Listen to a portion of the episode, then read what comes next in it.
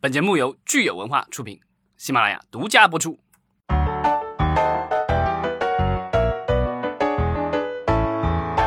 欢迎大家收听新一期的《影视观察者》，我是老张。Hello，大家好，我是石溪。呃，我们又度过了非常紧张的一周哈，因为这一周可以说疫情又有这个倒春寒，好像有很我们很多听友和朋友都是在在居家隔离的状态当中。呃，所以其实我也挺想知道，就是如果是在这个居家隔离的期间呢，大家是通过什么方式来娱乐？比如说是看看这个。网上的剧集呀，呃，看一些以前的老电影啊，或者就是刷刷手机看看短视频呀，这些都是有可能的哈。居家的这个状态，但我觉得其实还有不少的朋友需要在家还要继续工作的。哦，对，这个也是。所以可能很多人都是说，工作的时间多于真正是休闲娱乐的时间哈，这也是完全有可能的。但是现在就是居家的话，其实呃，对娱乐行业现在也有影响，就是咱们的电影院的关停特别严重。这个这两天好像已经基本上快全国一半的影院都快关了吧，所以这几天上映的新片其实可以看到票房都不是很理想。呃，我们说这个电影院哈，自从去年开始，其实一直以来都是非常艰难。我们在过去的几期节目当中也一直在说，这个影院看起来想要真正复苏哈是挺难的，尤其是这一轮，目前关停已经达到了，好像全国已经达到了百分之五十五十以上了。啊，我们说可能由于这个一轮一轮的这个。疫情导致可能大家已经改变了平时的这个消费习惯了，很多人可能在这过程当中都觉得去电影院已经没有这个必要性了哈，或者是就是已经养成的观影习惯已经又破除掉了，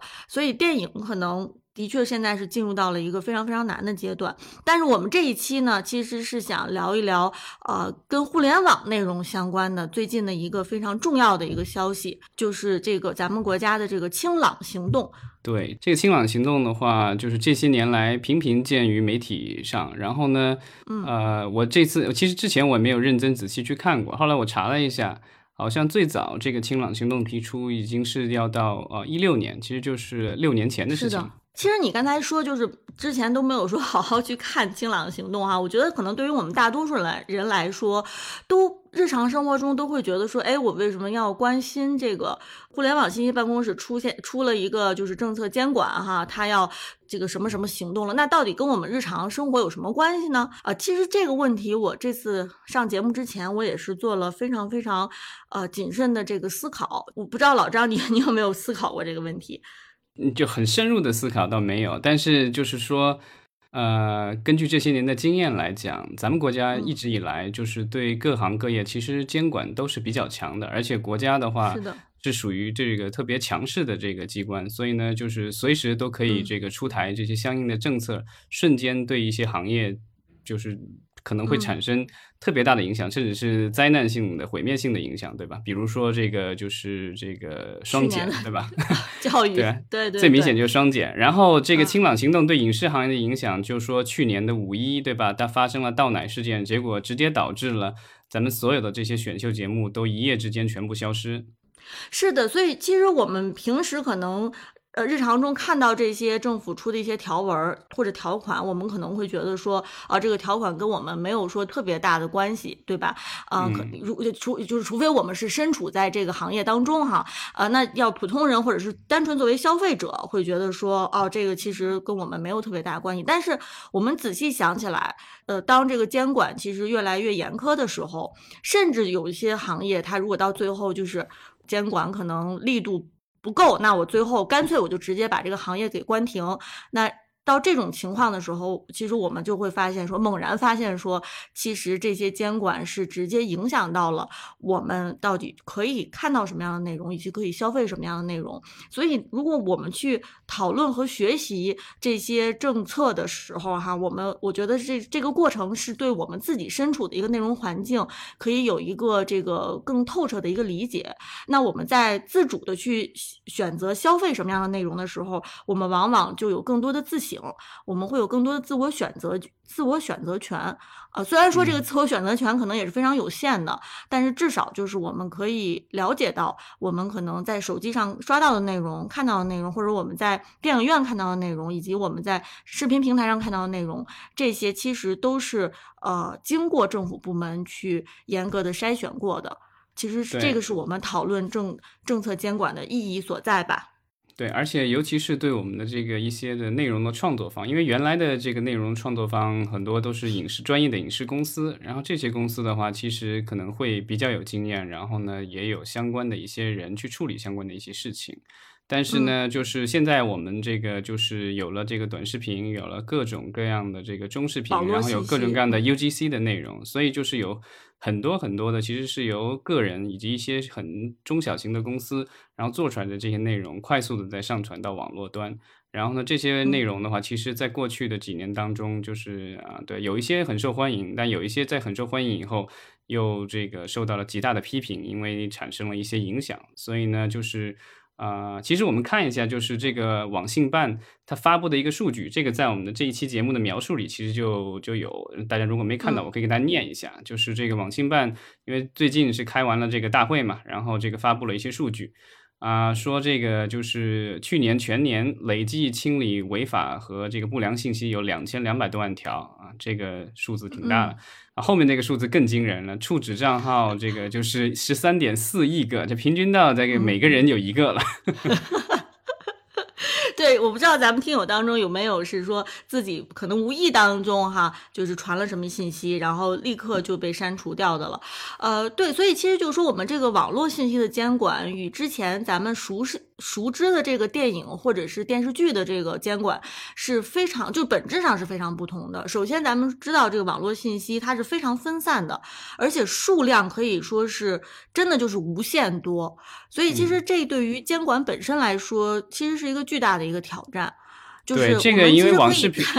对短视频，我觉得因为它量特别大，所以咱们现在目前还说是这个呃怎么说呢？是事后监管，就是说你先上传，然后出事儿了以后，然后有关部门才会对这个账号然后进行一些处置，甚至对这个账号的所有人，不管是个人还是公司也好，会有一些相应的处置。那这个其实那个数据也有，就是说封禁了，去年封禁了主播有七千二百余位，对吧？甚至还有一些更夸张的，就是有一些应用程序 APP，还有一些小程序也被关闭了，去年归关了有两千一百六十余款，然后甚至还有网站被关的有三千两百余家。所以我在想，就是呃，如果把这个事儿说的特别魔幻一点啊，就是如果有哪天，呃，真的是这个管的实在管不过来了，是不是就是最后就是全部就是只要不行就关停就下架？就好像说我们呃最近其实一周的新闻里面，大家特别关心的就是这个豆瓣儿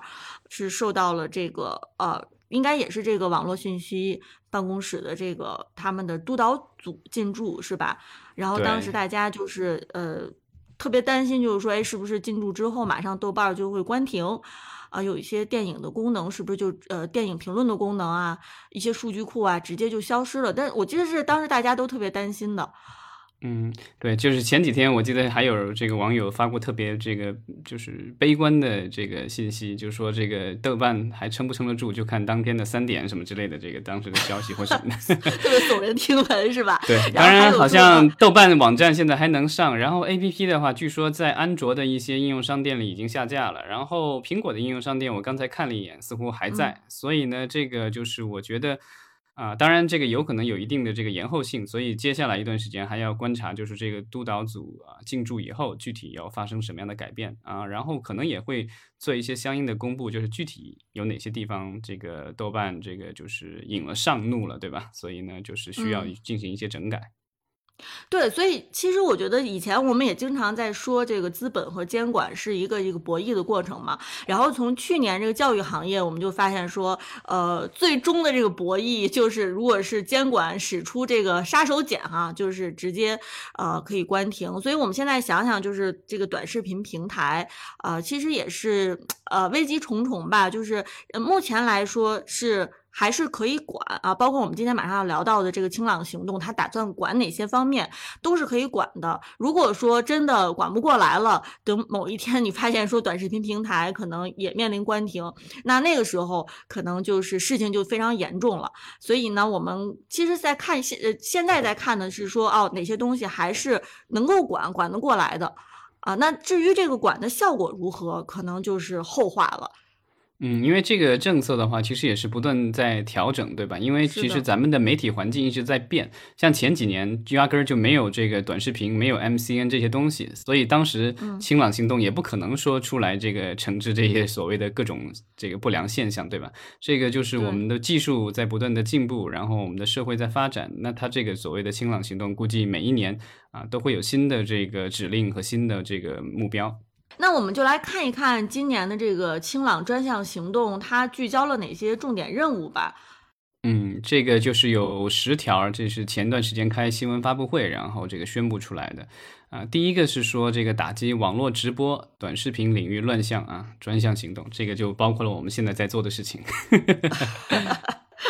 大家如果是短视频的消费者哈，可能也深有体会吧。就是短视频这个内容的确是千奇百怪嘛，嗯，但但是就是说，如果是由政府部门出来去打击、去监管的话呢，我觉得可能对于政府的这个技术上面也是有比较高的要求的。就是，但是我觉得就是咱们的这个政府部门，就是每一次出这种活动的时候，都会给大家一个特别。怎么说呢？朗朗上口的一个口号，然后 很很很短时间和通过很有效率的文字就能告诉你他想要做什么。这次他的这个想要清理的是哪种内容呢？有六个字，对吧？色、丑、怪、假、俗、赌，违规直播和短视频。呃，我们当时看到这个这个六个字儿哈，色、丑、怪、假、俗、赌，呃，当时第一反应就是，哎，居然没有毒。这个毒是不是算在这个？丑里面了，我想，我也不知道，就是赌在里面，我觉得这很正常，因为这个是在咱们国家属于非法的。那这个俗啊、假呀，呃，假，如果你说你卖假货，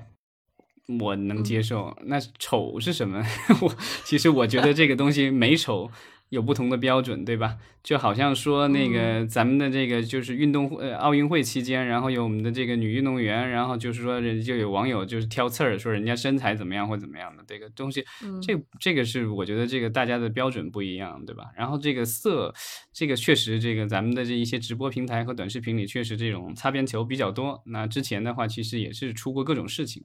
反正都算是红线吧。啊，其实它还是有比较明确的，就是其中很重要的一个方面是保护未成年人，未成年人是的，对这个里面就是说了，就是呃要严整这种所谓的激情打赏、高额打赏、诱导打赏、未成年人打赏等行为。这个就是因为短视频的话，其实我们知道它盈利的方式，一个是或者有广告，另外一个是带货，还有就是说让人打赏，就是这个所谓的诱导打赏的话。其实就是有这个人在假打赏，然后激励大家一起去打赏。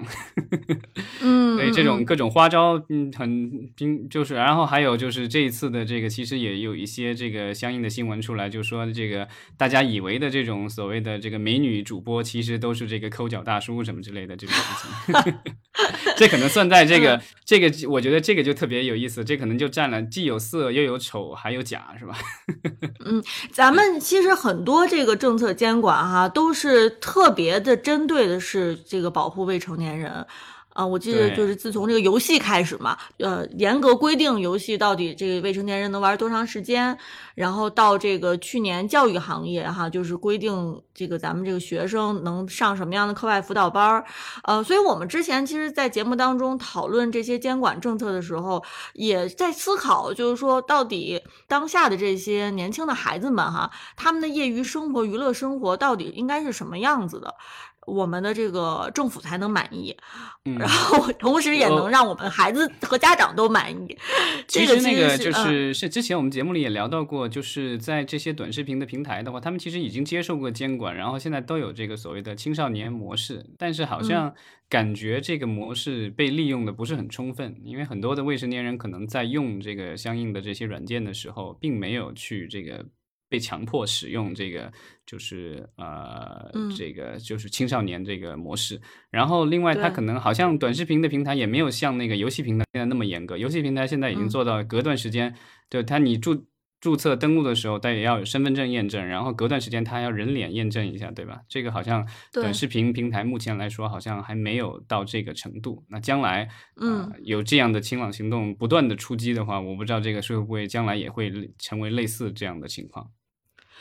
是的，呃，其实我发现说咱们这个政策监管哈，特别重点是保护未成年人，然后还有一个重点是 这个永恒的这个政策监管的主题，就是劣迹艺人，就是从几何时劣迹艺人啊就成为咱们这个政府的这个死敌了。对，就是咱们可能没有一个，比如说官方的这种所谓的黑名单，对吧？但是基本上就大家心知肚明，哪些艺人这个不能用，哪些艺人能用，对吧？所以现在的话，就是包括这个复出之前，其实有一些这个我们的一些有关部门也给出了一些建议。当然，这些部门只是一些行业的这个协会啊，不是政府机关，所以他们的这些提议的话，其实呃没有就是说特别的。强制性嘛，没有一种强制性，就是说这个平台你可以去这么做，但是你你要采用更严格的标准也是可以。那因为现在目前来说，国家并没有一个明确的这种，就是你让他退出了，那你让他付出有任何的条件没有？就现在还没有这样的具体的详规出来。对，所以，我我觉得像这次咱们这个清朗活动，它的第一个重点里面啊，就是跟这个网络直播和短视频相关的，它也把这个劣迹艺人。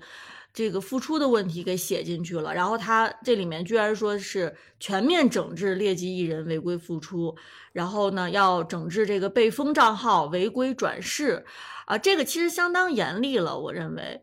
嗯，对，这个就是之前不是有一些这个就是直播的一些艺人，比如薇娅什么之类的，然后被传言说要复出什么的，到最后你发现其实都没有复出，只是说他们可能他们的公司可能还在运转当中，那他们公司的其他的一些这个小主播，然后在慢慢的这个积累人气，然后再。继续在带货，那但是本人的话，就是这些被封禁、被处罚的艺人的话，本身目前来说还是没有这个见天日的这个日子。是像这星期大家都特别关注的哈，跟这个呃劣迹艺人相关的，当然就是这个邓伦逃税的这个事情。这个就是属于啊，又来一个，对吧？就这种感觉。对，就是每次一出现这种事情，大家好像都是比较多是吃瓜群众的这个心态哈。其实，在这个背后有很多是这个资本和呃政策的监管的一个博弈。但我觉得，就是你要禁一个东西很容易，但是这个禁不是目的，对吧？你禁只是说为了维护这个社会的良好风气或什么这样的。就是所以，嗯，我不知道就是有没有，就是现在有没有这个东西有点过了，就是属于现在一个艺人出，因为以前艺人出事儿了以后啊，他的一些作品或者什么的可能还在，嗯。因为以前都是在电视台播放，好像这个东西好像没有那么大的影响啊。比如说当年刘晓庆出事儿了，但刘晓庆的那些剧啊什么的还还在，对吧？嗯。但现在的这个艺人出事儿了以后，这个封禁的这个程度就很夸张了，对吧？首先，这个社交平台上的这个微博啊，然后抖音什么的这些这些账号都会被封禁，然后就数据清零，什么都没了。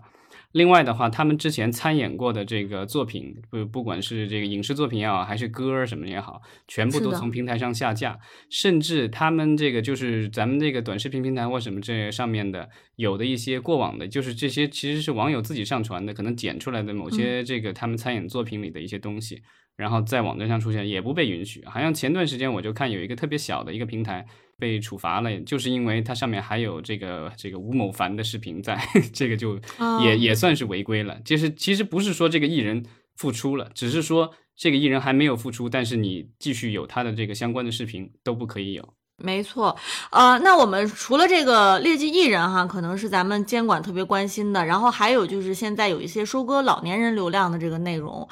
咱们听友里面有没有？如果家里面有老老年人的话，大家会对这个事儿特别头疼。就是说，老年人可能会比较轻信短视频里面说的一些内容哈，一些虚假的一个信息。对，银发经济其实是现在互联网公司很重要的一个板块。然后就是咱们国家的这个老龄化也是越来越严重。呃，不管是短视频还是游戏啊，还是其他的一些这个就是网络内容，其实现在老年人的这个用户其实是越来越多的。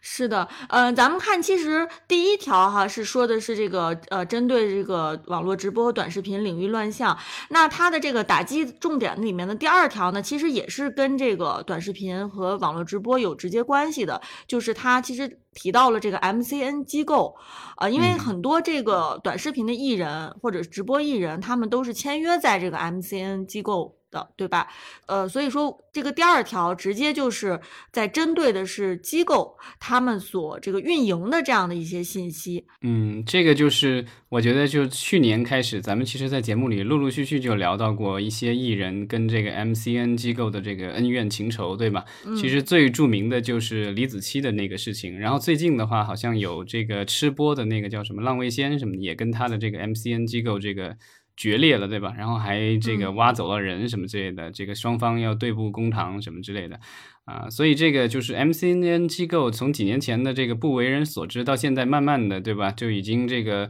走到了前面，然后甚至有一些这个 MCN 机构的话，因为盈利比较好，好，然后现在也已经在做上市啊什么之类的，就资本化。是的，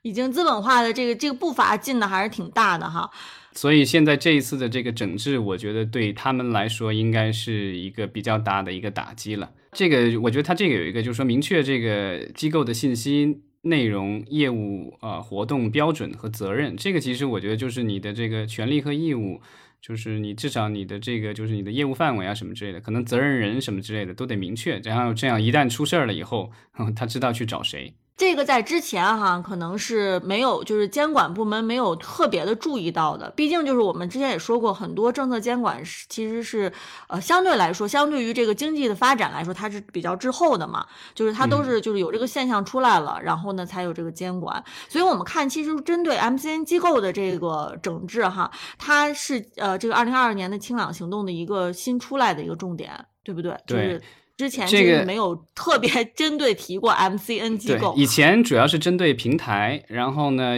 嗯，不呃，或者是某一些这个内容创作者。那这一次的话，其实就是这个加大力度了。然后他把这个 MCN 机构的话，其实放到了跟平台类似的这个，因为平台我们知道，他们也要定期有人员去接受一些培训。然后就是呃要接受这个监管，那现在的话就是 MCN 机构也需要了，这个就是要日常要受监管，然后定期要开展培训。那也许将来 MCN 机构也它因为它有这个所谓的什么分级管理制度，所以我觉得也有可能需要这个持证上岗。嗯，没错。呃，那我们接下来看看它的第三个专项行动哈，重点是打击网络谣言。呃，我觉得这个可能大家。呃，作为普通的这个短视频的消费者，或者是网上所有这些内容消费者啊，可能都是呃感感同身受吧。就是，但是就是说，到底怎么样定义谣言，或者说网络内容，你怎么区分它是真实的还是谣言？我觉得这些可能也是值得我们作为消费者自己去思考的。嗯，这个就是我觉得在全球范围内，这个网络监管都是一个特别大的难题，对吧？就是大家都是希望我们有一个比较开放。然后公平的一个网络空间，可以都供大家就是对一些社会事件或者是身边的一些事情，能够进行一些啊有意义的探讨，对吧？但是呢，就是不可避免的，就是有很多的这个各种谣言出来，对吧？以前这个谣言传播主要是口口相传，因为电视广播什么的都是在咱们国家基本上都是属于国家控制的，所以这个东西你要去这个传谣言很有一定的难度，对吧？报纸也都是这个相应控制。那现在的这个咱们的网络媒体。啊，虽然我们的国家机构也有网络媒体，但是影响力大的其实都是在我们的这个就是算是私私人就私有公司的这个平台上，对吧？不管是微信也好，还是抖音啊什么的，快手。嗯，呃，我们看看这个，其实下面的这个第四个专项行动哈，以及第八个专项行动，其实都是呃有特别明确的时间阶段的。一个是二零二二年暑期未成年人网络环境整治，还有一个就是二零二二年春节网络环境整治。这个二零二二年春节网络环境整治其实已经结束了，对吧？我们春节已经过去了。对，然后，然后，但我觉得他的这个整治的这个事情比较有意思，可以跟大家分享一下。他说着力整治的是这个。啊，网络暴力啊，炫富拜金，封建迷信，这个打击面其实还挺广的。对，但这个就属于现在这个短视频，包括一些这个社交媒体上，这个就是比较啊多的一些内容了。那所以我说，如果你你没有不存在网络暴力，然后不存在炫富拜金，也不存在封建迷信，那我觉得可能这个短视频对大家的这个吸引力可能也没有那么高吧。对，但是就是说，这个咱们能够看到什么样的内容，很多时候都不取决于啊你的愿望，对吧？这个但 这人的这个愿望其实都是属于有很多的这个东西，可能不一定合法，也不一定符合道德标准，对吧？所以就是肯定是会有一定的约束的。那不同的地区呃国家，然后就是对这种约束的话，可能有不同的定义、不同的做法。那咱们国家基本上都属于就是属于可能上面的监管，然后包括平台的自我约束。啊，然后还有就是说事后的这个监管，这些东西就是，呃，事后监管其实就基本上是杀一儆百了。所以咱们看到这各种新闻，对吧？谁谁谁被罚多少钱，谁谁谁被封禁什么之类的，这个东西其实都是，啊，就是说的不好听，那叫什么来着？这个就杀一儆百，对吧？杀鸡给猴看。是的，呃，那咱们来看看说它的这个专项行动还有哪些哈？它第五条说的是整治应用程序信息服务乱象。嗯，那就指的是这个我们日常会下载的这个 A P P 呗，是吧？对，应用程序还有小程序什么之类的。你看第七条，其实它跟那个就是有关联的。第七条就是说这个算法综合治理，然后它就因为其实我们现在那个平台的话，有各种各样的算法，你能看到的内容都跟这些算法有关。它根据你的这个个人的身份以及你过往的这个浏览的记录或什么之类的东西，然后算出来，然后。哪些内容给你看，对吧？但是这个就引发了一些个人隐私的这个关担忧，对吧？然后另外还有就是有一些不良的内容被广泛的传播啊，那这样的话就是国家需要整治这方面的事情。然后从三月一号开始，好像陆陆续续的我们的一些 A P P 就已经升级了，然后啊，现在就是可以大家是可以去关掉这个所谓的算法推荐的。呃，算法其实怎么说呢？是这最近十年来就是大家讨论比较多的一个事情，对吧？就各种东西都有算法，然后大数据什么之类。但是大数据这个这些年来发展了以后，虽然依然是我们很重要的一个呃，就是技术升级，但是呢，啊，它的一些不良的一些后果也慢慢的显现出来了。所以呢，世界各国其实都在。考虑要怎么去监管这方面啊，然后呢，但是就是我觉得我看了一下，就是咱们这个就是相应的这个规定出来，好像说是全球领先，其他国家 可能还在讨论阶段，咱们国家已经直接上了。是的，一旦发现有任何乱象，是吧？一致决定要要去治理。呃呃，就是可能在很快的时间内就能看到成效，呃，所以你刚才说到这个算法和这个应用程程序信息哈，我觉得它肯定也跟我们的个人隐私是密切相关的，就是我们很多人可能日常生活当中也感受到了，基基本上我们生活当中其实是没有隐私可言的嘛，啊，你的隐私其实是会被各种各样的呃应用程序。去可以随意的去兜售和售卖的。它有一个，它有它这个里面也有一句这个就是口号式的这种指令，我觉得就是比较容易理解，就是他说要推动形成一个叫平台管程序、程序管账号的管理链条，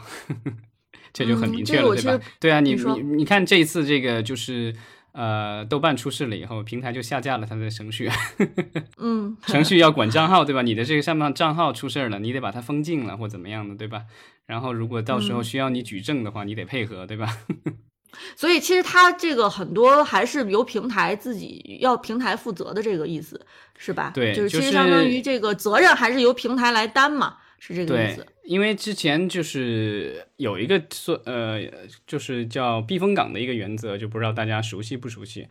呃，之前这个咱们可能在节目里也没聊过，但是可能也间接可能提到过。其实就是说，这个平台的话，它只是一个就是算是一个公共事务的这个提供商，然后呢，就上面的这个有各种各样的用户上传各种各样的信息，那是平台对这些信息不负责任。然后呢，如果一旦有什么问题的话，它可以下架。但是呢，就是说不会说因为这些内容违法乱纪了而导致平台接受相应的处罚，这是这个所谓的避风港原则。然后国内外其实都有，但是呃，怎么说呢？陆陆续续的这个现在就是有各种各样的官司。然后之前呢，平台有打赢官司的，就是没有受处罚；当然也有输掉官司要受处罚的。你说到这个避风港原则，其实。早早两年的时候，其实像这个国外的这个脸书啊这样的，或者像这个推特这样的平台，他们已经是受到了一呃嗯国外的政府啊或者是民众的一些问责，对不对？大家都在讨论说，到底这些平台在社会生活当中扮演什么样的角色？对，其实他那个国外的很多平台，他对它的内容不去监管，不去做什么，其实他就是维护这个所谓的。避风港原则，所以他到法庭上，他可以这个很名正言顺的说，我上面所有的内容我都不监管，那这个东西就是责任也不在我，因为就是我是让信息自由的流通，这个不是我挑选，我故意要把这个东西放上去，是别人有意有意放上去的。但是如果他一旦监管起来，对吧？就是这个信息都是他过滤过的，那这个不良信息依然出现的话，那到时候你就撇不干关系了，对吧？所以这个这也是为什么国外的一些平台，它就是属于它要这个应用这个避风港的原则的话，它就必须做到就是不监管。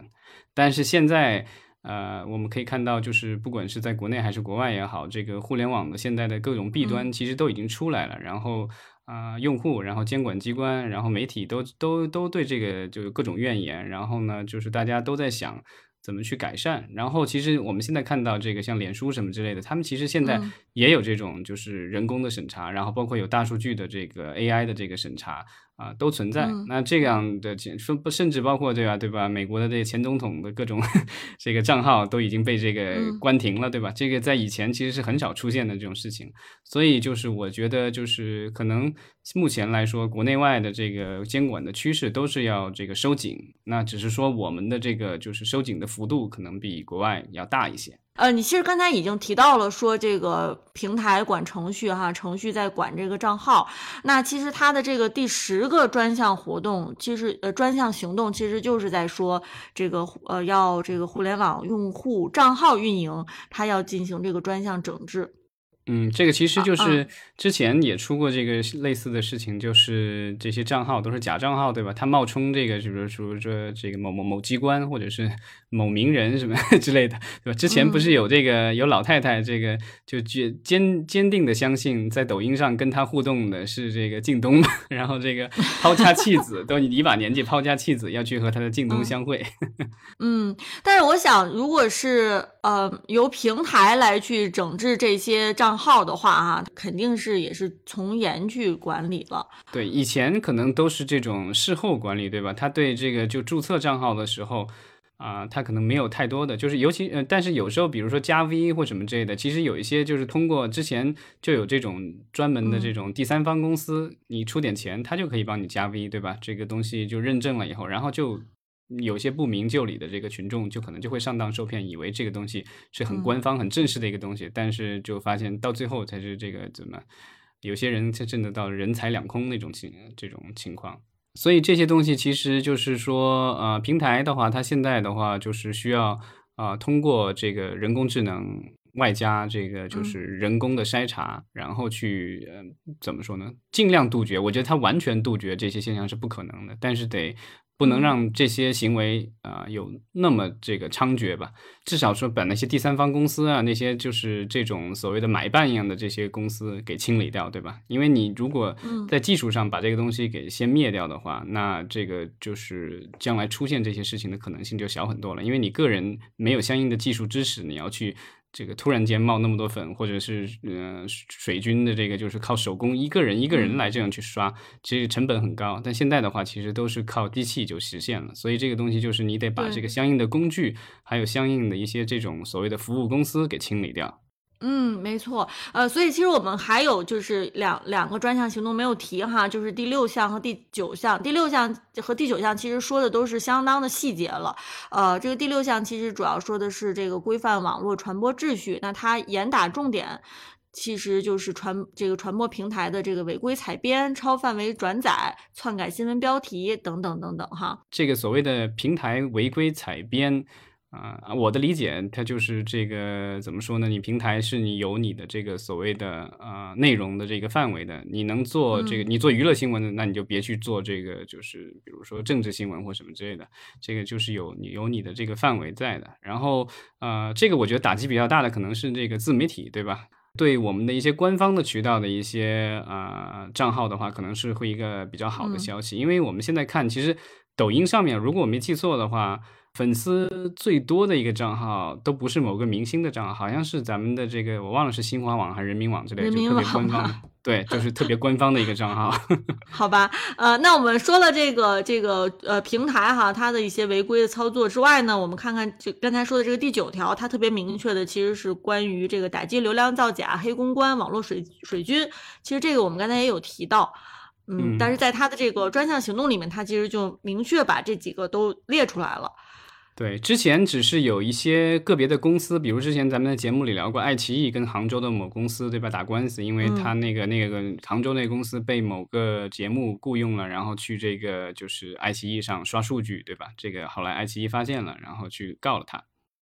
这个之前就是陆陆续续有一些公司之间的这种纠纷，那现在的话就是等于国家层面要打击这样的就是流量造假，还有这种叫黑公关。网络水军，我觉得这个这个每一个词听起来，你都觉得这肯定不是个好东西。嗯，其实我在想，就是如果想要真的去打击流量造假，哈，呃，有没有可能就是像我们这个电影院线一样，就是有一个第三方的机构出来，能够去做这个呃网络数据的统计？呃，但是可能实施起来是真的非常难了。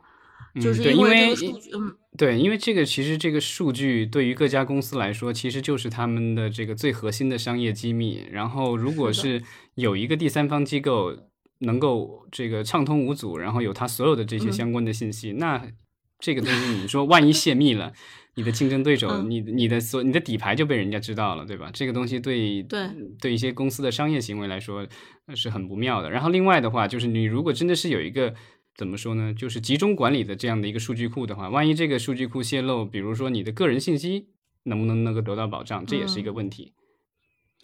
对，所以就回到我们节目刚开始所说的哈，就是我们这个国家的监管，呃，在网络信息层面上，它其实也是面临的一个非常新的一个情况，就不像之前我们说，比如说对于娱乐行业，或者说像我们各行各业的这个监管，比如说这个药品的监管啊、食品的监管啊，呃，好像都是比较有的放矢。然后到这个网络信息呢，就会发现说，可能以前的一些传统的监管的方式就很难达到效果，因为这个网络的这个。呃，信息量太大了，并且它的这个更新的这个它的这技术更新的节奏太快了。就是我们像我们比如说这个呃，电影对吧？监管就是好像就是你可能可以十年的时间，你都用的是同一套。监管方式就是这个审批嘛，就是我去审他的这个故事梗概，对吧？然后我之后完片之后，我再做这个技术审查或者完片审查啊，就是你你十年的时间，你都可以用这一套监管方式，然后去管理这个行业。然后大家，我觉得就是片方也好，他们也习惯了这一套监管方式，就是磨合的非常好了。就是这个资本和监管之间，其实大家已经能够和平共处了。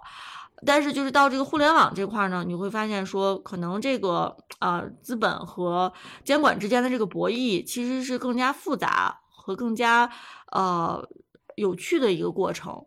就是大家不光是要在这个理念层面上，其实是有一个博弈，同时在这个技术层面上，就是什么样的技术能够真正管到这这这一些呃平台也好啊，或者是新的信息技术也好，这个可能。还是一个问号，然后它的效果到底怎么样？我们可能还要看后续的，就是到底这样的监管行动是不是会影响我们真正是看到的这个内容？嗯，但是就是这个，就是说到这个这种什么流量造假、网络水军之类的，我记得多年前啊，国外的新闻就有说提到，就是说，因为其实在国外的话，在很多国家，尤其是欧美的这个发达市场的话。做这种流量造假、网络水军什么的，其实是违反当地法律的，就是他们是有这个相应的一些法律是可以去处置的。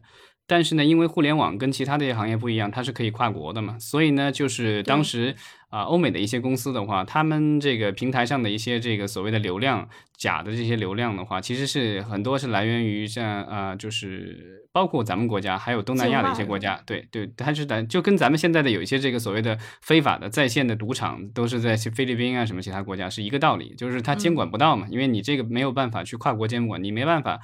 瞬间去改变当地的法律，对吧？所以呢，这个就是当时的这个就是他们的很多这种。公司都把这种所谓的这些啊水军啊什么这些这种东西，就是外包到了这个就类这就在其他国家。那我不知道，就是现在就是咱们国家现在这个打了这个以后，会不会这个造成就是说就跟这些这个。工厂一样，对吧？发达国家先是搬到这个类似于咱们国家这个发展中国家，的咱们国家这个就是起来，劳动力成本高了以后，他们又搬到再搬到其他的这个更不发达的国家去。那我不知道这个将来的这个水军的这个问题会不会就蔓延到就变成跨国水军了。嗯，嗯所以其实就是回到我，也是回到我在节目开始里面其实说的一个担忧嘛，就是说，呃，如果的这个监管效果不是特别明显的话，那最后会不会出现就是说，啊，既然管就管不了了，就干脆就把它就直接就关了吧，或者是就直接就是以关停的这种这种方式。啊，那我觉得，如果是到这个结果的话，可能对于我们很多消费者来说，也是一个很无奈的一个情况。尤其是像这个互联网嘛，老张，你刚才我觉得说的特别对的，就是它的这种呃跨国的这种性质哈，可能也是其他的这个我们说的文娱内容所不不具备的。就是我们说你呃。电影你可以是我们看就是国产内容，对吧？就是我们可以通过这个政策的手段，让不让这个海外的内容在电影院去上映，是吧？那流媒体平台也是一样，我们可以去规定到底中文内容有多少，呃，然后我们用这种方式可以让大家去多看国内的这个长视频的内容。但是你如果说到这个短视频和这个流量方面的呀，和这个 UGC 的内容，那其实它是一个全球性的一个问题。呃，可能它不光是我们墙内 自己能解决的。其实我觉得，就是我们聊这个互联网监管，就是大大家可以去思考，就是说我们到底身处在一个什么样的互联网的环境当中。嗯，我觉得其实这两天这两天有一个新闻，我觉得就是这个短对短视频的这个发展来说，我觉得也许这个从回过头将来回过头来看的话，是一个就是比较重要的一个一个发展过程。就是啊，这两天有新闻说，呃，搜狐和这个抖音就是签署了相应的合作协议，然后搜狐的一些剧，这个什么法医秦明之类的，然后可以提供给抖音去做这个二二二次创作。嗯哼，呃，但是我看到这个新闻，我的感觉是说，抖音聊了半天，只聊到了一个搜狐，就是搜狐其实已经是非常非常三线的视频长视频平台了吧？我觉得都不算三线了，那已经是不上线了。但是我我觉得怎么说呢？这个东西就是你有第一步吧，对吧？你先吃一小口，然后慢慢的这个，因为我想就是咱们之前也聊了很久了，就是。优爱腾啊，还有芒果什么的，其实他们的这个现在的发展都到了一定的瓶颈，然后要不是这个利润不是特别高，或者是这个用户增长不是特别明显，所以呢，就是他们，而且他们的内容不可避免，多多少少都会出现在这些短视频的平台上。那你与其去赌，你不如想到一个办法，怎么去合作，然后大家双这个就是说双赢，对吧？所以我在想说，其实这一次这个清朗行动哈，我们猛的一看，对短视频的影响是更多一些的，对吧？所以我不知道，就是对于长视频平台来说，会不会觉得啊，终于有人管管短视频了，是吧？能不能让长视频松一口气？啊，但是，但我觉我我我我我的觉得，我觉得就是如果长视频的这个平台的这个内容继续不给力的话，那我觉得就是即 即便是监管后的短视频平台，依然会对用户有相当的吸引力。没错，这也正是我想说的，就是咱们长视频不可能靠呃政府对于短视频的监管而真正的复苏。我看到这个抖音和搜狐合作这个新闻哈，我是觉得。咱们优爱腾还端着呢，还没放下身价，赶紧的就是想出路呢。嗯，这这个就是长视频平台之间其实呃依然还在内卷，对吧？还在抢这个就是影视剧。嗯，那我觉得你花了那么多钱，这个弄到手了以后啊，然后。其实抖音啊、快手也好，都其实还有 B 站，对吧？其实都是这个很多国产影视剧，包括一些啊海外的影视剧，在国内的这个粉丝当中传播，然后宣传的一个非常好的一个手段。既然你这个禁不住的话，你就合作呗。这个之前咱们在节目里聊，我记得啊聊油管的那一期，对吧？YouTube 的时候其实聊到过，就是刚开始的时候，其实好莱坞的几大公司也是这个对呃 YouTube 进行了这个围追堵剿，对吧？就是说我辛辛苦苦花了几。千万上亿美元拍出来的网这个影视内容，然后呢就被你的这个这些用户去上传、去随意剪辑或什么之类的，对吧？然后我身我身上一分钱都没拿到，你这样是不可以，然后打官司，对吧？然后这个我记得当年那个就是呃威尔康姆，就是这个 CBS 的母公司啊，派拉蒙影业的这母公司，然后这个就是当年跟呃。油管这跟谷歌对簿公堂，然后当时索赔我忘了是要十亿美元还多少，反正很很高额的一个这个金额。但最后的话，其实双方达成了和解，然后到最后现在好莱坞的这些大的公司的话，其实都把呃就是油管当做一个就是他们的这个就是影视项目的一个宣传的一个非常重要的一个阵地，都设立的这个相应的官方账号。然后另外的话，就是他们的这个正版的这个影视内容完整全篇，很多也就在这个油管上也可以这个出售或者是出租给这个用户看。另外的话，就是呃，即便是有盗版的内容出现的话。那油管的话，就是如果他通知油管，油管可以就是让这个版权方选，你是让我下架这东西，还是说你让他继续留在那儿？然后呢，就是这个视频产生的相应的这个广告收入或什么之类的，那个我给你分一部分给你，你照样能够拿到收入。那最后其实就是通过这种啊，怎么说一种动态的一种合作关系，然后其实就让这个影视内容的这个生态形成了一个有了一个新的发展，然后大家都。取得了这个就是怎么说提升啊，没有说两败俱伤。嗯，所以我其实特别期待说哪天能有一个更大的新闻，就是咱们优爱腾当中的一家哈和这个抖音或者快手进行了这个合作，我觉得那可能是会呃让很多人非常兴奋的。呃，像包括咱们其实上周直播其实聊的是爱奇艺。绞尽脑汁哈，出了这个对于这个网络大电影的这个新的政策，呃，那我觉得像是不是他的一些他所拥有的这个网络大电影当中的一些这个视频的片段，也可以拿到短视频上面去做一个这个重新的一个剪辑啊，或者是一个宣传，是吧？里面比如说网大里面一些比较狗血的一些镜头什么的，也可以被在。这个再次解读一下，我觉得可能会比他想其他方式或者去这个抵抗短视频哈，可能要来的更好一些。对，但是就是说这个东西就是分赃不均，永远是会导致某些人不满意的。所以呢，就是我们的短视频平台的话，可能你想这个抖音一年的广告收入都已经到上千亿了，所以呢，这个分一杯羹给我们的这些长视频平台，也许是有必要的。那咱们今天的这个直播差不多就到这儿。嗯，好，就是谢谢大家在大周六的晚上，对吧？不管大家是处于这个隔离当中，还是说是正常的这个，就是过着周末，对吧？也感谢大家就是在周六的晚上，然后来听我们的这个节目。对，然后居家隔离的朋友们哈，也是，呃，也是真的非常感谢你们，然后能参加我们这个节目的直播，呃，希望你们的隔离可以早日结束。散会吧，谢谢大家，再见。